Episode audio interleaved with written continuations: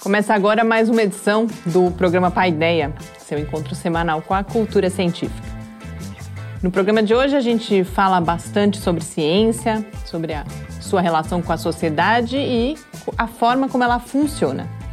E depois na entrevista o tema é Copa do Mundo. Fique com a gente. Começa agora o seu encontro semanal com a cultura científica. Programa Paideia ciência, informação, conhecimento e muito bate-papo no seu rádio. Apresentação: Adilson de Oliveira e Mariana Pezzo. Uma realização do Laboratório Aberto de Interatividade Lábio Fiscar e do Centro de Desenvolvimento de Materiais Funcionais CDMF. Apoio: Fundação de Amparo à Pesquisa do Estado de São Paulo e Conselho Nacional de Desenvolvimento Científico e Tecnológico.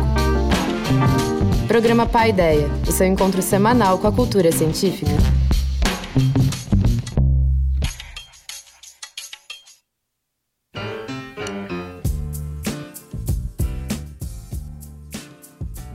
Muito boa noite. A gente começa agora mais uma edição do Paideia, que é uma realização do Laboratório Aberto de Interatividade da UFSCar, o LAB, e do Centro de Desenvolvimento de Materiais Funcionais, o CDMF. O programa vai ao ar todas as terças-feiras, às 8 horas da noite, nas redes sociais, no site do Lab e também na Rádio UFSCar. Hoje eu tenho a satisfação de voltar a contar com a presença do professor Adilson aqui no estúdio. Boa noite, Adilson. Prazer. Boa noite, Mariana. Boa noite a todos que nos assistem e nos ouvem. A edição dessa semana de Mídia e Ciência é uma espécie de metalinguagem, falando de como a ciência é feita e como ela se relaciona com a sociedade. E depois a gente vai comentar outros temas parecidos. Então, eu começo o programa já chamando a coluna. Mídia e Ciência. Resumo semanal comentado das principais notícias sobre ciência e tecnologia do Brasil e do mundo. A imagem da Torre de Marfim é muito utilizada como metáfora para a comunidade científica, posicionando a construção do conhecimento científico em um lugar longe das preocupações cotidianas, alheio às paixões humanas. Embora o termo seja pejorativo, não é raro que se defenda que a prática científica deve mesmo se dar longe de qualquer restrição, com total liberdade, sem a qual não se produziria conhecimento de qualidade. O debate não é simples, mas essa semana foi rica em exemplos que nos ajudam a pensar sobre as relações entre ciência e sociedade, que é o que eu proponho para essa edição de Mídia Ciência. Já há algumas semanas há uma tensão no ar por causa da possível aprovação na Câmara dos Deputados de um conjunto de projetos de lei apelidado de Pacote do Veneno, que afrouxa as regras de controle de agrotóxicos no Brasil.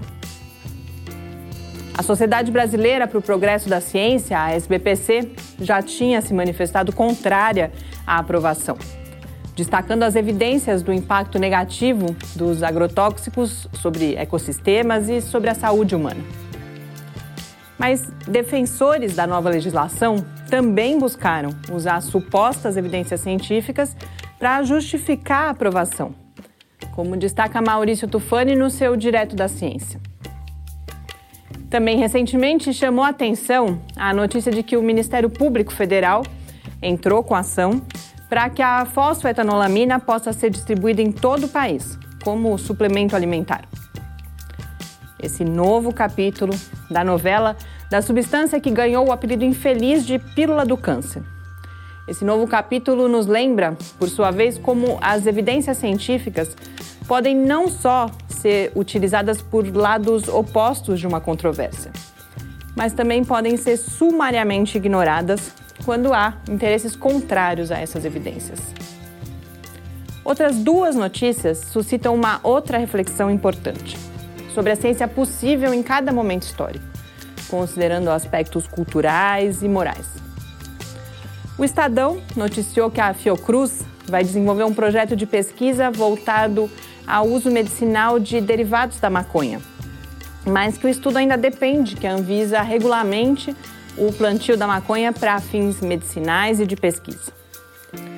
Dias antes, Marcelo Leite publicou na Folha de São Paulo uma reportagem cuidadosa sobre as dificuldades enfrentadas por uma pesquisa rigorosa realizada no Brasil sobre resultados promissores do uso da ayahuasca no tratamento da depressão. O texto destaca que, além de ser uma substância alucinógena, a ayahuasca, que é uma bebida de uso tradicional por povos indígenas e em rituais religiosos como o Santo Daime, a ayahuasca não pode ser patenteada. O que também pode explicar a resistência às pesquisas com a substância. Todos esses casos, entre muitos outros, evidenciam como é falso o distanciamento entre ciência e sociedade. Embora, às vezes, nos tentem fazer crer que essa separação seria positiva. Uma página da AAAS, a Associação Americana para o Progresso da Ciência, ilustra bem a complexidade dessa reflexão. Lá, a gente tem a definição de liberdade científica como liberdade para se envolver na investigação científica, buscar e aplicar o conhecimento e comunicar esse conhecimento abertamente. Já a responsabilidade aparece como o dever de conduzir e aplicar a ciência com integridade, no interesse da humanidade em um espírito de atenção à natureza e com respeito aos direitos humanos. Ao mesmo tempo que declara a liberdade científica como indissociável da responsabilidade científica, a Associação Americana afirma que no cotidiano a ciência se concretiza em situações que colocam desafios a essas noções de liberdade e de responsabilidade. Situações sujeitas a pressões políticas, econômicas e institucionais e afetadas por variações culturais. Isso não é bom nem ruim, só é assim. E é por isso que a gente precisa manter a postura de questionamento permanente, de contato com perspectivas diferentes e algumas vezes opostas, como destaca a própria AAAS. Para preservar a liberdade e a responsabilidade não só da ciência, mas também as de cada um de nós. Boas leituras, que especialmente sobre esse tema precisam ser muitas, e uma ótima semana. Estamos de volta com seu encontro com a cultura científica. Estamos de volta aqui no Paideia. A gente, na coluna, falou dessa relação externa da ciência com a sociedade, mas eu separei, já estava ansiosa, já faz duas semanas que eu tinha visto essas notícias, queria comentar aqui com você, que vão falar de, de coisas muito internas à física, a forma como a física funciona. Uma delas é uma resenha que foi publicada na, na Nature, na seção que é dedicada às resenhas, de um livro escrito pela Sabine Rosenfelder, que é uma física teórica, mas também é blogueira, acabou de lançar o Lost in Math, então Perdidos na Matemática, e faz uma, ela fala em uma crise da física, ela fala em alguns problemas uh, que a física não está conseguindo resolver, então exemplos que ela dá são o ajuste fino do modelo padrão, a falta de uma teoria da gravidade quântica, e ela diz que isso é muito fruto de um trabalho talvez teórico demais, de, de uma física que está mais preocupada ou que seguia mais pela elegância matemática, pela simetria, por exemplo, do que por evidências empíricas. Eu queria que você comentasse um pouco isso. Então, há uma crise, como que você vê essa posição que ela coloca, mas também que você falasse um pouco eh, talvez começasse com essa diferença entre o trabalho na física teórica e o trabalho da física empírica. Bem, é, essa questão da física está baseada muitas vezes na procura das formas simétricas, das formas belas, é uma tradição que já vem de muito tempo, né? Eu sempre costumo citar o exemplo famoso do Kepler, que lá quando lá por volta do século 17 ele descobriu, ele percebeu que havia na época cinco planetas observáveis além da é, no céu e havia seis sólidos geométricos, né?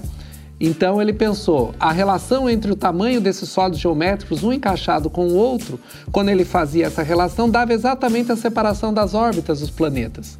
Então era uma coisa magnífica. Você encontrava a geometria, uma coisa puramente matemática, uma conexão com uma coisa da natureza. Né? Então aquilo era uma ideia linda. Porém, infelizmente, não tem nada a ver, não tem nada a ver a separação dos planetas, etc.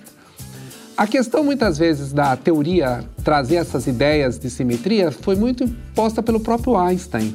Quando ele faz a teoria da relatividade restrita, quando ele apresenta a ideia do fóton, que lhe rendeu o prêmio Nobel, e depois na própria teoria da relatividade geral, que é uma teoria da gravidade, que é o que justamente impacta esse problema da gravidade quântica. O Einstein sempre tentava trabalhar com essa ideia, com esse conceito de beleza, de beleza, de simetria, de conceitos mais gerais. E atualmente o grande dilema da física é que a teoria da relatividade geral de Einstein, ela é incompatível com a mecânica quântica. Então, há uma busca nos últimos 100 anos, mais ou menos, de unificar essas duas teorias.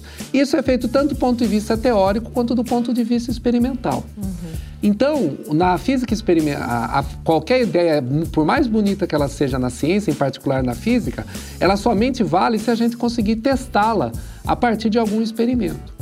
E esse é o grande problema dessas teorias que falam de gravidade quântica, as teorias, por exemplo, que envolvem as teorias de cordas, ou supercordas, como também é se diz. É que é uma das críticas que ela faz, Exatamente. principalmente, é a teoria das cordas. Né? Exatamente. Né? A teoria de cordas, até hoje, ela é impossível de ser é, testada experimentalmente, porque ela fala de tamanhos e níveis de energias nunca possíveis ser alcançados com a nossa tecnologia atual e nem talvez nos próximos 500 anos a gente consiga é, atingir essa, essa tecnologia. Então a teoria ela é bonita, matematicamente coerente, matematicamente correta, porém ela não tem uma, uma forma de ser testada.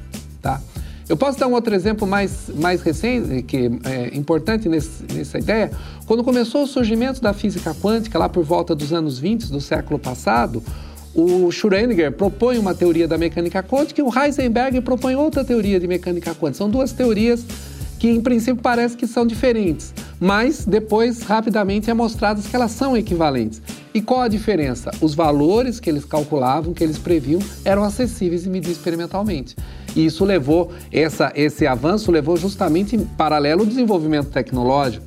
Você conseguir então fazer essas previsões, obter os resultados, e isso por, por, permitiu, por exemplo, o avanço da nossa eletrônica que a gente tem hoje. Todos os dispositivos eletrônicos são baseados em princípios quânticos. E isso tudo passou por esse casamento entre experiência e teoria. O caso da física de partículas, ela leva em conta é, experimentos que requerem cada vez energia mais alta, o acelerador, o LHC é exigido mais dele, ou seja, ah, precisa fazer um upgrade agora de mais 5 bilhões de dólares para atingir um outro nível de energia. Mas será que eu vou encontrar alguma coisa lá? Então, essa é uma crise nesse, nessa situação. Então, parece que você realiza um experimento agora, não deu resultado, ah, então eu ajusto, é porque eu não cheguei no nível ainda, tem que aumentar mais. Então, essa busca está meio em crise mesmo, porque são experimentos que talvez sejam uma busca em vão e você nunca consiga encontrar um resultado. Um outro paralelo que a gente tem na física foi justamente no começo do século XX sobre a velocidade da luz.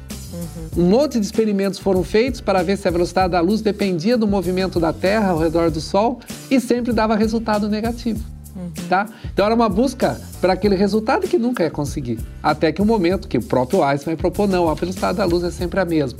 E aí você dá um avanço. Então a física vive uma crise nesse, nesse, sentido. É, mas esse exemplo mesmo que você dá mostra essa relação também entre a física teórica e a, a experimental. Uma vai se ajustando, a outra vai se ajustando e assim o conhecimento assim vem progredindo. Assim o conhecimento, exatamente. Né? A, a, é, essa crítica que ela faz é, é importante porque algum tempo atrás o pessoal que trabalha com isso estava dizendo que não precisava fazer mais experimentos, não precisava fazer experimentos para isso, porque estava tudo certo matematicamente. É só uma questão da gente não ter tecnologia para chegar. Aí várias pessoas né, protestaram contra isso. Foi até o, o editorial da NET, acho que foi final de 2014, chamando a atenção. Peraí, a gente não pode mudar o modo de fazer ciência, uma vez que, as, que, que o resultado não está nos agradando. Né? Uhum. Então, é, esse é um, é um ponto bastante controverso. A gente tem pouco tempo, mas eu não queria deixar de registrar, até porque tem relação com isso, que completou recentemente 100 anos aí, do chamado Teorema de Noether, que é um teorema uh, produzido por uma matemática alemã, M. Noether, uh, publicado em 1918 e que diz respeito justamente a essa questão. Uh, ela coloca a relação entre as leis da conservação e simetrias. Uh, a gente vai falar um pouco sobre o teorema, mas eu queria registrar também, porque é uma mulher, isso no, no, início do século passado, em 1918, e que teve uma carreira muito complicada pela questão de ser mulher, trabalhou sem receber, depois teve que sair da Alemanha, inclusive foi para os Estados Unidos na Segunda Guerra, porque era judia. E aí, em 1953, dois anos apenas depois de para os Estados Unidos, ela, em 1953, não, em 1935, mas com 53 anos de idade, ela já já morre. E realmente, eu, pelo menos, é lógico que eu não sou da área, nunca tinha ouvido falar, imagino que seja algo conhecido na lei da física, mas é alguém que não, não passa para a história, não se torna tão conhecida quando, quanto vários dos seus colegas homens, inclusive. É, né? inclusive o Einstein, quando ela morreu, faz um elogio a ela e fala: apesar dela ser é. mulher, ela, ela fez uma contribuição importante, ou seja, uhum. até ali uma conotação machista. Mas Terminator de Noder é, é, é, muito importante na física porque ele traz uma, uma explicação fundamental daquilo que a gente chama das leis da conservação. Né? A, a física toda está baseada nessas leis de conservação. Então, a mais famosa que todo mundo conhece é a lei da conservação da energia, né? que a energia nunca é criada, nunca destruída, mas sempre transformada. O fato, esse fato está associado justamente porque ela, por causa da própria passagem do tempo. É isso que o teorema de Noether vai dizer. Uhum. Ela também mostra que é possível você é, pensar nas outras leis de conservação, a lei da conservação do movimento e a conservação do movimento angular, né? O movimento angular é aquele famosa brincadeira de se girar numa cadeira uma, numa, numa cadeira, começa a girar numa cadeira, você fecha os braços, você gira mais rápido para que esse momento angular se conserve, né? E o momento linear é aquele famoso jogo de bilhar, as bolinhas vão batendo e vão transferindo o movimento. Isso está associado ao fato de que o espaço ele é homogêneo e ele não tem uma direção preferencial. Então ela parte desses princípios e ela deduz essas leis de conservação. Então esse teorema ele é muito belo por causa disso, porque ele acaba tirando uma coisa que parece muitas vezes que você coloca a DOC na física, né? Ou seja, a energia se conserva. Por quê? Porque eu nunca vi ela ser perdida. Uhum. Tá? Mas ela vai falar, olha, a causa disso está associado justamente com essa simetria. E outra beleza disso é que essa lei da conservação da energia, ela funciona aqui na Terra e funciona na galáxia mais distante. A gente observa a mesma coisa. E quando eu observo uma galáxia distante, eu vejo como ela era, por exemplo, há bilhões de anos atrás.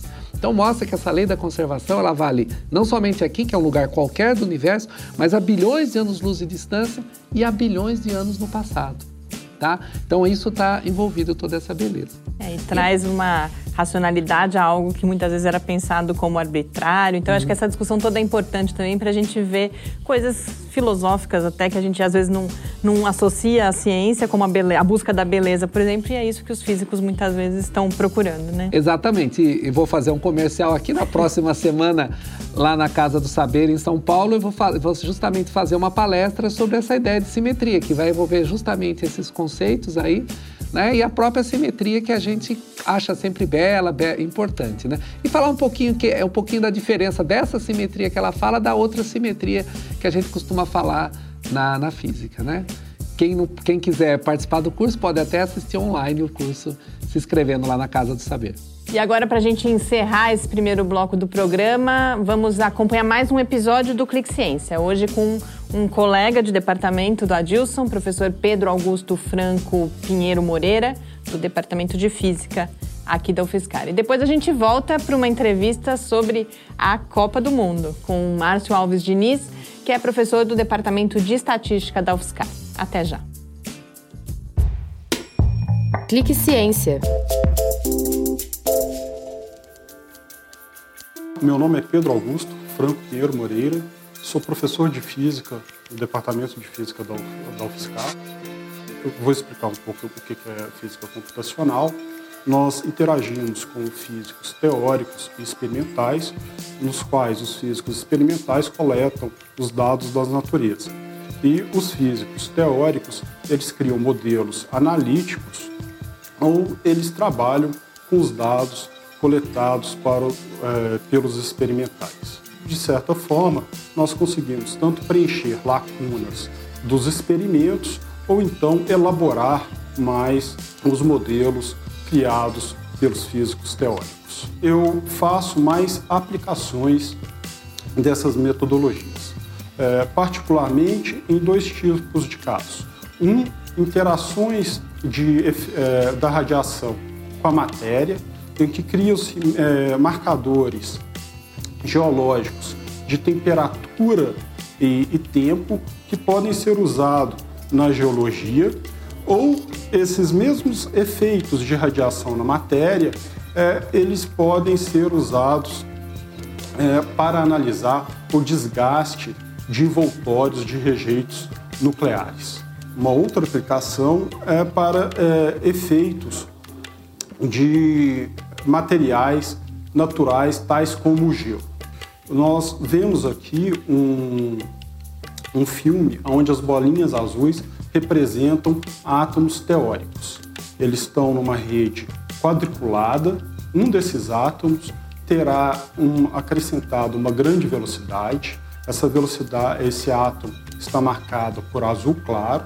Nós vamos ver o efeito de uma, de uma mesa de sinuca. Quando essas bolinhas se movimentam, elas criam defeitos é, neste material. Com o passar do tempo, esses defeitos podem se rearranjar ou caso essa bolinha tivesse, essa, esse átomo tivesse uma energia cinética maior, se movimentasse mais rapidamente, criariam-se defeitos é, permanentes.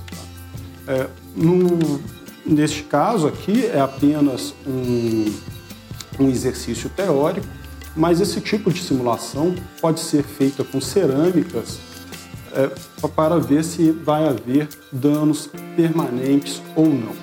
Então, nós fazemos pesquisas análogas a, a este filme, mais semelhantes a este filme, mas para materiais como zircão ou apatita, que são utilizados ou como marcadores geológicos, já que são minerais presentes na Terra, ou como cerâmicas é, que vão ser usadas para fazer envoltórios de rejeitos nucleares.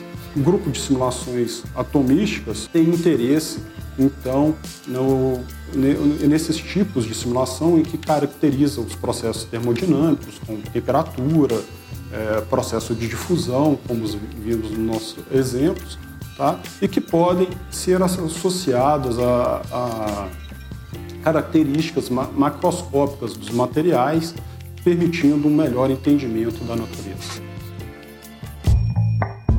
Estamos de volta com seu encontro com a cultura científica. Entrevista. Estamos de volta aqui no Paideia. Hoje na entrevista eu converso sobre o tema do momento, para quem gosta e para quem não gosta, que é a Copa do Mundo de Futebol. E para isso, nosso convidado é o professor do Departamento de Estatística da UFSCar, Márcio Alves Diniz, que é idealizador da plataforma FIFA Experts, que envolve os internautas em previsões sobre os jogos da Copa 2018, com o objetivo principal de disseminar o conceito de probabilidade e outras técnicas estatísticas. Professor Márcio, muito obrigada por ter aceito o nosso convite. Demorou para a gente poder ter essa conversa, mas é uma satisfação que a gente possa uh, contar com a sua presença aqui hoje. Obrigado, eu que agradeço pelo convite. Daqui a pouco a gente vai descrever um pouco mais o, o FIFA Experts, como funciona, mas queria que você começasse apresentando por que criou essa plataforma, qual foi a motivação, qual que é a história aí até a gente chegar a esse site agora na Copa 2018. Sim. É, bom, eu sou professor aqui do Departamento de Estatística da UFSCar desde 2009 e eu tive um colega no doutorado que mantém uma página até hoje, que é o Chance de Gol, que existe já desde 1999, onde ele publica é, previsões probabilísticas para jogos de futebol do Campeonato Brasileiro e hoje de vários outros campeonatos e da Copa do Mundo também. É, existe uma outra, um outro site que é o Previsão Esportiva, mantido por um colega aqui do Departamento da, de Estatística da UFSCar, que é o professor Luiz Ernesto, e que existe já também desde 2006, que publica também previsões é, para jogos de futebol, principalmente para a Copa do Mundo e para outros campeonatos. No é, Chance de Gol, que eu consultava eventualmente, porque eu gosto de futebol, enfim, e também de, de probabilidade, é, eu via os comentários das pessoas, esses comentários de Facebook, né, de redes sociais, etc. É, e muitas vezes eu ficava chateado com os comentários. Uhum. É, porque não só porque muitas vezes eles eram pessoais, até ofensas pessoais ao Marcelo, que é esse meu colega, uhum. é, porque no Brasil se você ofender a, a, a família de alguém não tem problema. Agora, se você disser, disser que o time de alguém tem pouca probabilidade de ganhar o campeonato, é uma isso terrível, né? é passivo de uh, ameaça de morte. Né? Exatamente. E isso mostrava a ignorância das pessoas é, sobre o que ele estava fazendo uhum. ou sobre o que ele faz.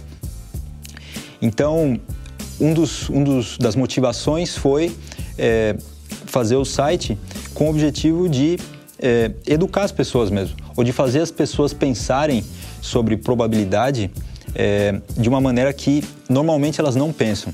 Então esse foi o primeiro objetivo. O segundo objetivo ele é acadêmico.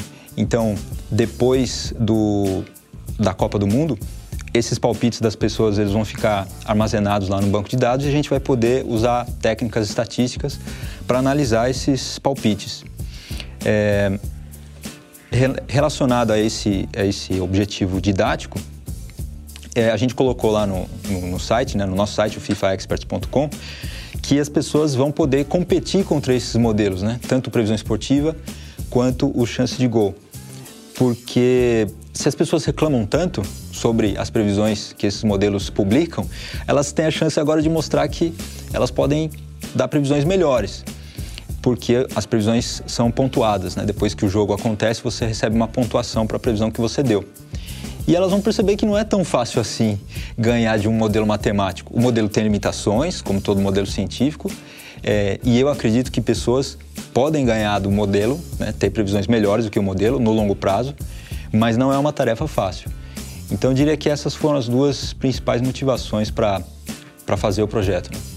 Queria que você descrevesse ele um pouco, levando em consideração justamente isso. Eu acho que é mais comum a gente pensar em sites como o Previsão Esportiva, que tem esses modelos matemáticos e que falam, inclusive, olha, o resultado provavelmente vai ser esse e tal. No FIFA Experts, eh, as pessoas elas não falam, olha, o resultado da partida vai ser esse, 3 a 1, mas elas dão, elas falam em termos justamente de probabilidade de um time ou de outro vencer ou de dar empate, né? Sim. É, existe uma diferença né, entre esse bolão que a gente está acostumado, onde as pessoas colocam o placar, e o palpite que a gente está pedindo lá no, no FIFA Experts. O, o, bolão usual, a pessoa ela pensa em todos os placares possíveis e ela escolhe aquele que ela acha mais provável.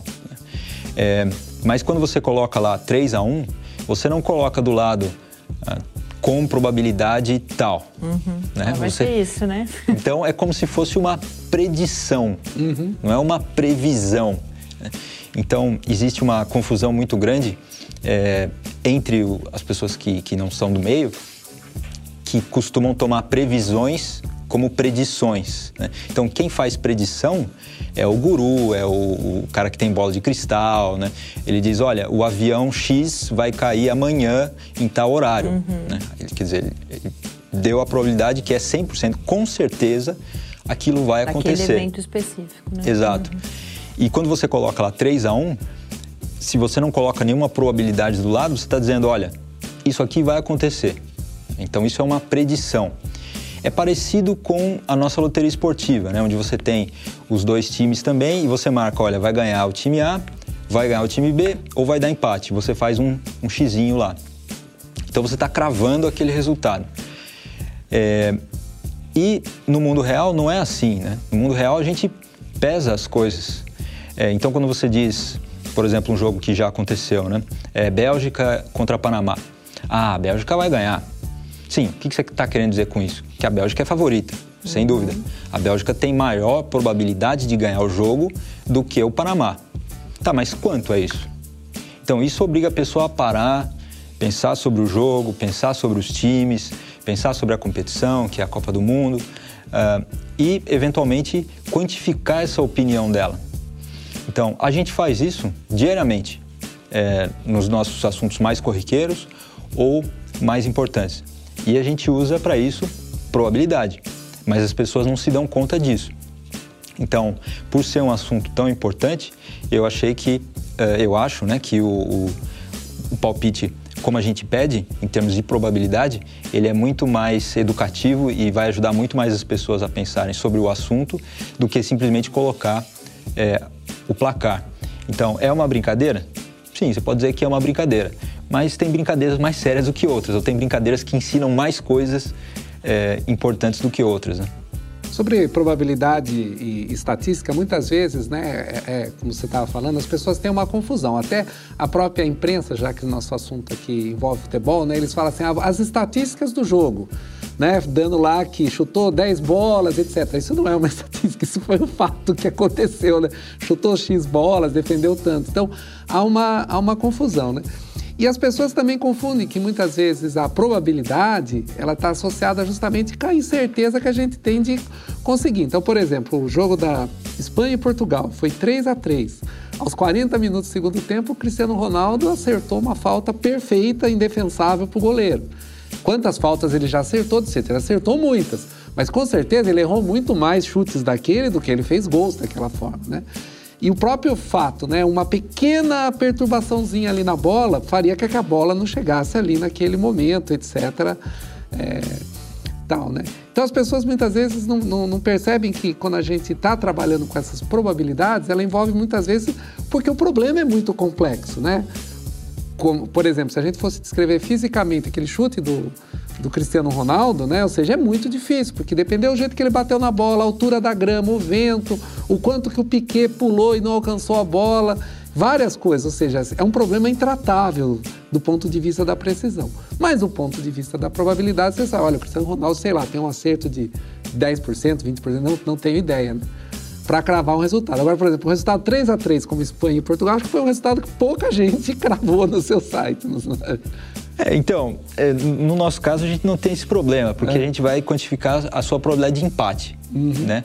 Então você vai colocar lá quantos, quantos por cento você acha que. É, empataria, né? Que empataria. E, e, é bem provável que aquele jogo empatasse. Ele tinha uma chance pelo. Né? E você tem até meia hora antes do jogo uhum. para mexer na sua probabilidade. Então, é, quando o jogo começa, aquele, aquele jogo ele não está mais ali disponível para você alterar a sua probabilidade. Né?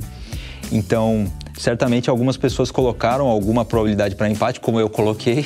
Uhum. É, outras pessoas não. Outras pessoas pensam, por exemplo, é, nos jogos do Brasil principalmente, nós brasileiros costumamos ser otimistas com relação à, seleção brasileira e colocam lá, não, 100% de vitória para o Brasil, zero para empate e zero para para a Suíça, no caso, que foi o, o, oponente. O oponente.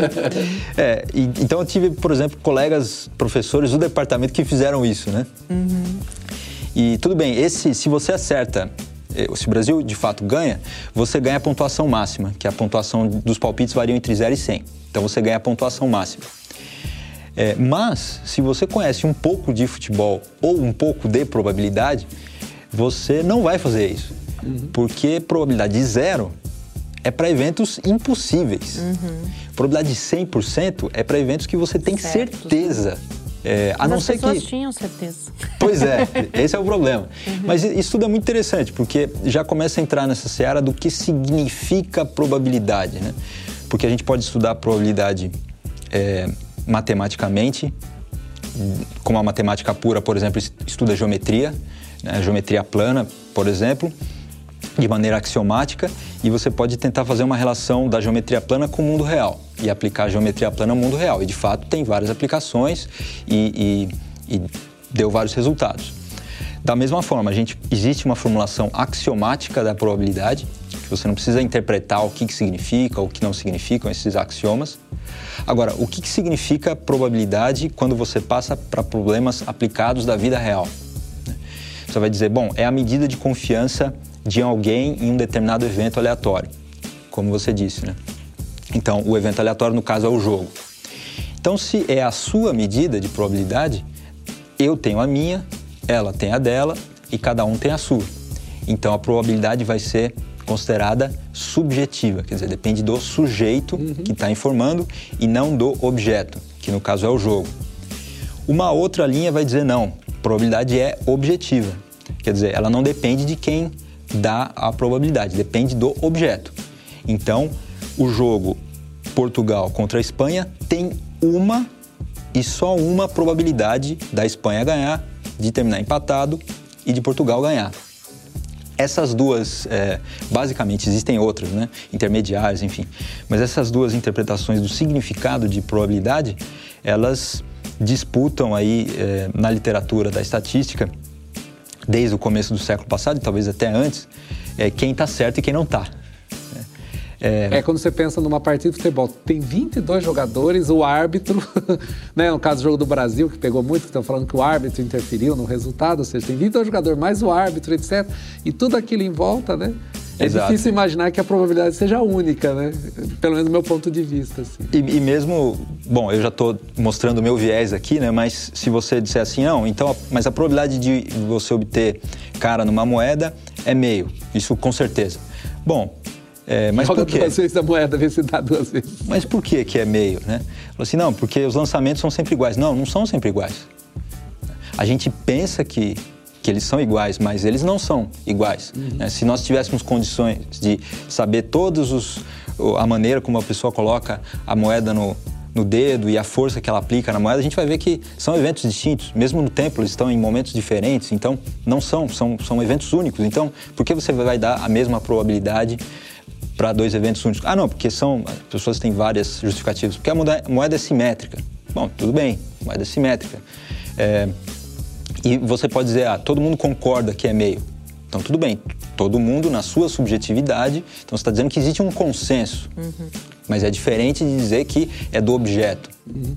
É, você só vai verificar isso quando fizer centenas, milhares de lançamentos, você vai ver que vai convergindo. Mas mesmo assim, depois, o milésimo primeiro, ele vai ser diferente Sim. dos outros mil, né? Enfim, então é uma discussão é, bastante longa e ampla e filosófica até. Exatamente. Aproveitando que a gente falou do lançamento da moeda, ah, na justificativa do, do, da plataforma também se coloca, aí pensando na parte didática que você colocou, inclusive pensando no ensino médio, na escola mesmo, que os exemplos que são usados em geral para ensinar ou para tratar desse conceito de probabilidade, um deles muito comum é justamente a moeda e que teria um efeito diferente, exige menos ou exige outra, deixa de exigir, por exemplo, criatividade ou inteligência que uh, pre fazer previsões e trabalhar com a probabilidade para um jogo de futebol exige. Queria que você falasse um pouco sobre isso.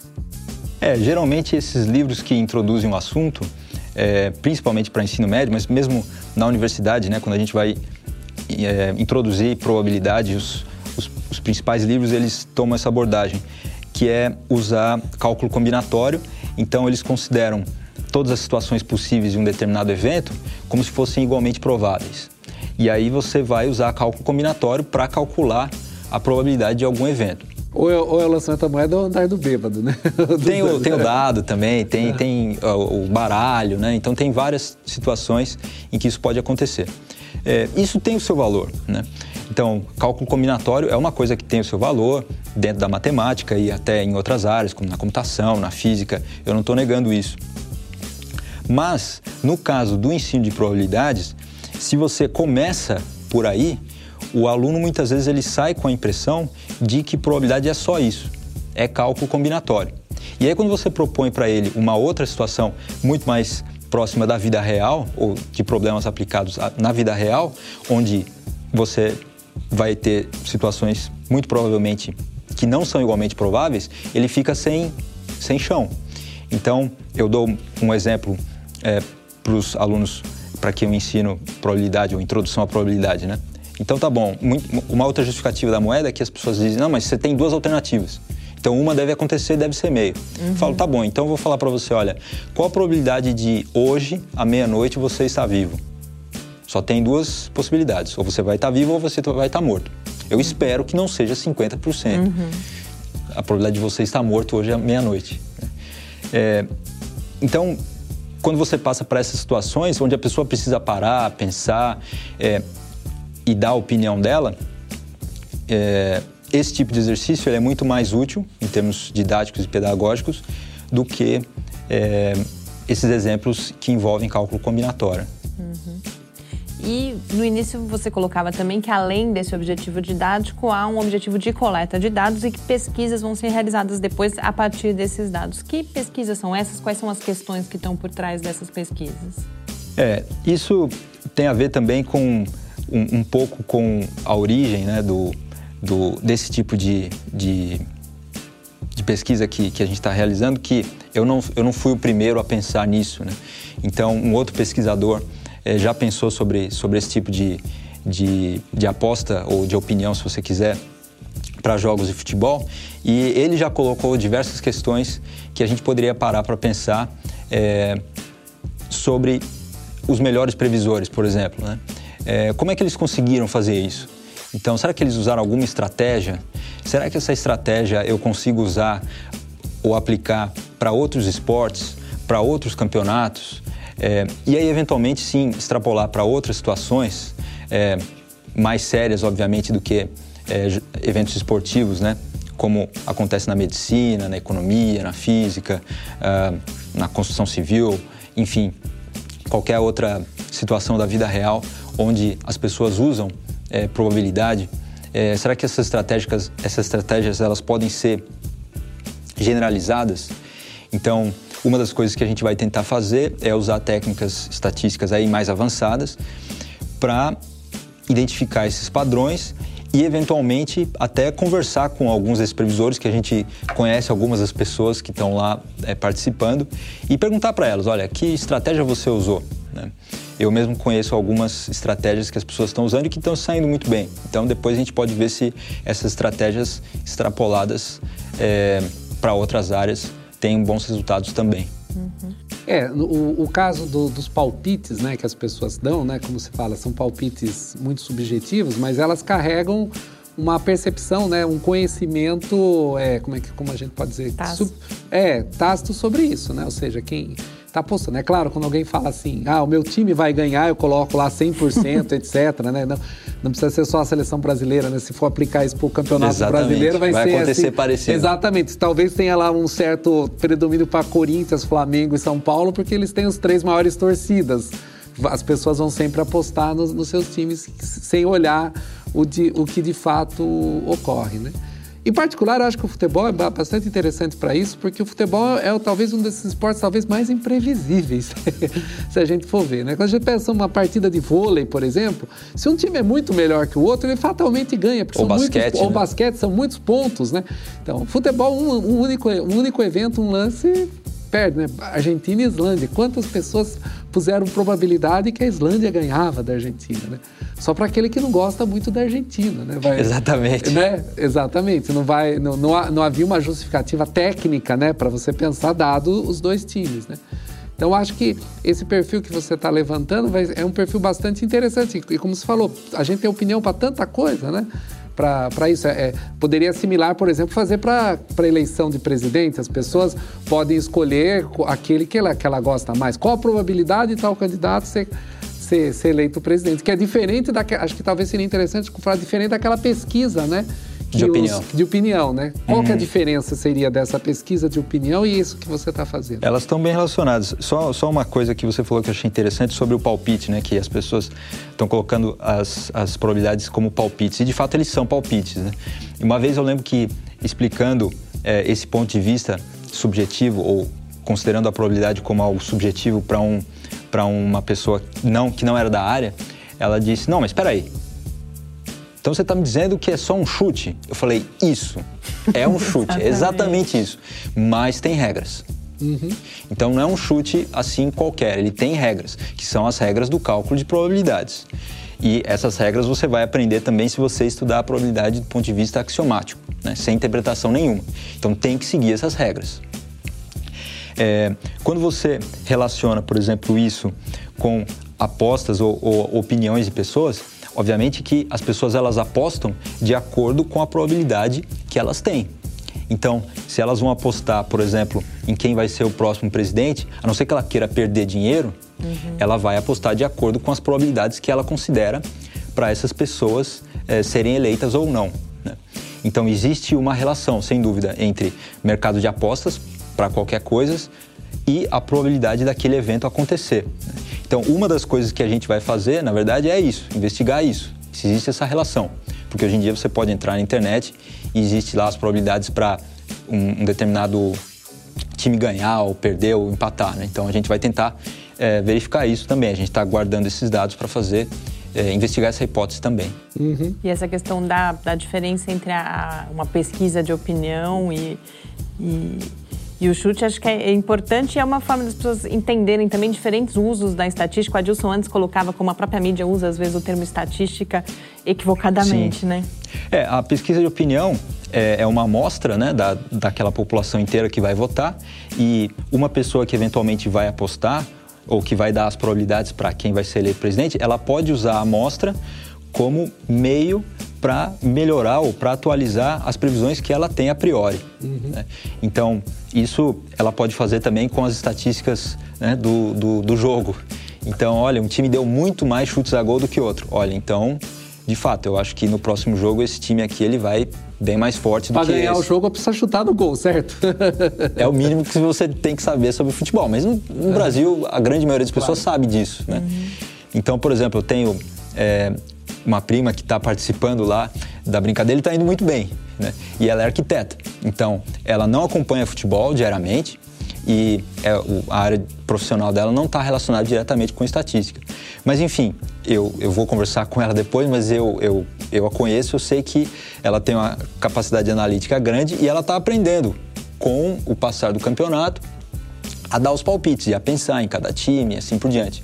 Então, vê que isso é, não está relacionado necessariamente com o fato da, da, pessoa gostar de futebol ou de probabilidade. Uhum. É, o fato, por exemplo, que a gente tem lá, a Alemanha perdeu o primeiro jogo, a Argentina perdeu o primeiro jogo, o próximo jogo, Exatamente. Ele, ele, ele, tá difícil, o meu palpite seria, dificilmente eles vão perder, porque eles há uma necessidade, há uma pressão, então vai mudar. Então a condição inicial mudou, né? Exatamente. Uma coisa é fazer os palpites antes disso. Então, como Isso. já teve um evento derrota para a Islândia e derrota para o México, isso vai gerar o que seja, mudou as condições de contorno, ou seja, eles têm que ganhar o próximo jogo e provavelmente vão ganhar. Se eu for colocar meu palpite, eu não vou colocar 100%, mas eu acho que 80% cada um deles vai, vai ter chance de ganhar, porque eles estão motivados para isso. Exato. No nosso jargão, esse primeiro jogo é a amostra. Isso. Né? Então já tem uma amostra da Argentina, já tem uma amostra da Alemanha e de outros times. Né? Então eu posso usar essa amostra agora para atualizar minhas probabilidades dali para frente. Uhum. Então, em vez de diminuir o fato de ter um resultado negativo, não, eu acho que é o contrário, aumenta a chance de ter um resultado positivo na sequência. Né? Depende de cada um, exatamente. exatamente. Nosso tempo está acabando, eu queria. Depois ainda vou te fazer mais uma pergunta, mas quem se interessou, ainda dá para participar? Dá para, a partir de agora, começar a fazer as previsões no site? Sim. É, você pode entrar lá no fifaexperts.com. No canto direito superior da tela tem o um link para você se registrar. É, você pode fazer isso com conta do Google ou do Facebook. É, isso é gratuito. E você pode criar ligas. Então, para competir com seus amigos. Então, mesmo que você vá começar agora, você não vai ter nenhum ponto, mas se você começar com um grupo de, de amigos, todos vão ter zero pontos e vocês podem fazer é, os palpites daqui para frente. E aí os, a pontuação é, vai ser considerada daqui para frente e você pode ver com seus amigos quem, quem é o melhor previsor daqui para frente. Né? Então, não há impedimento nenhum. Eu não poderia encerrar sem perguntar os seus palpites. A gente está gravando na quinta, antes do jogo do Brasil, então na sexta. Perguntar em termos de probabilidade. A probabilidade da gente finalmente ganhar esse jogo e a probabilidade do Brasil de ganhar a Copa também. Olha, eu tenho, eu tenho os meus palpites, né? E eu, eu tenho também, como eu sou obrigado a colocar os, os palpites ou as previsões desses modelos que eu comentei com vocês, eu tenho que entrar no site, eu tenho que olhar, etc. Então, em geral, eu sou mais pessimista do que a média é, com relação à seleção brasileira. Né? Então, se você for perguntar o meu palpite pessoal, é, sem dúvida eu coloquei o Brasil como favorito no jogo contra a Costa Rica, que é o próximo jogo. Mas, na minha opinião, o Brasil não ganha a Copa, mas é uma, uma opinião é, pelo que eu estou vendo do futebol, dos outros times e do futebol do Brasil. É, os modelos, eles consideravam antes da primeira rodada o Brasil como um dos favoritos para ganhar a Copa, né? Mas o Previsão Esportiva, ele considerava uma final Brasil e Alemanha, a Alemanha ganhava, em termos de probabilidade, não significa que isso vai acontecer, por favor. É, né? Senão você vai ter problemas. Exatamente. É, também o, o, chance de gol, o chance de gol não, o chance de gol considerava o Brasil com maior probabilidade de ser campeão e tem um outro modelo mantido por uma, uma pessoa de fora do Brasil, é, que considerava também Brasil e Alemanha os favoritos e a Alemanha com, com maior probabilidade de ser campeã. É, aí a gente vai ter que esperar para ver o que acontece. É, como na, na Copa anterior, acho que dificilmente algum modelo previa um 7 a 1 né? Brasil e Alemanha, né? Acho que a probabilidade disso acontecer, ninguém, ninguém pensava, seja modelo ou seja de palpite, mas aconteceu. Sem dúvida. Bom, a gente vai esperar. Queria agradecer muito, parabenizar pelo trabalho e que a gente tenha várias outras oportunidades aí de, de conversar, não só sobre probabilidade, mas tantas outras coisas que a gente pode falar na estatística. Muito obrigada, professor. Eu que agradeço pelo convite mais uma vez. Eu conversei com o Márcio Alves Diniz, que é professor do Departamento de Estatística da UFSCar. Spaideia agora fica por aqui. A gente volta na próxima terça-feira, às 8 horas da noite, para o último programa dessa temporada do primeiro semestre aí de 2018. Enquanto isso, você pode acompanhar o Lab no Facebook, no Twitter ou falar com a gente pelo e-mail no cliqueciência.ufscar.br. Muito boa noite. Boa noite. Boa noite a todos. Programa Pai Ideia. Ciência, informação, conhecimento e muito bate-papo no seu rádio. Uma realização do Laboratório Aberto de Interatividade, Lábio Fiscar, e do Centro de Desenvolvimento de Materiais Funcionais. Produção e pauta: Mariana Petzo e Tarcio Fabrício. Edição: Lucas Stefanuto.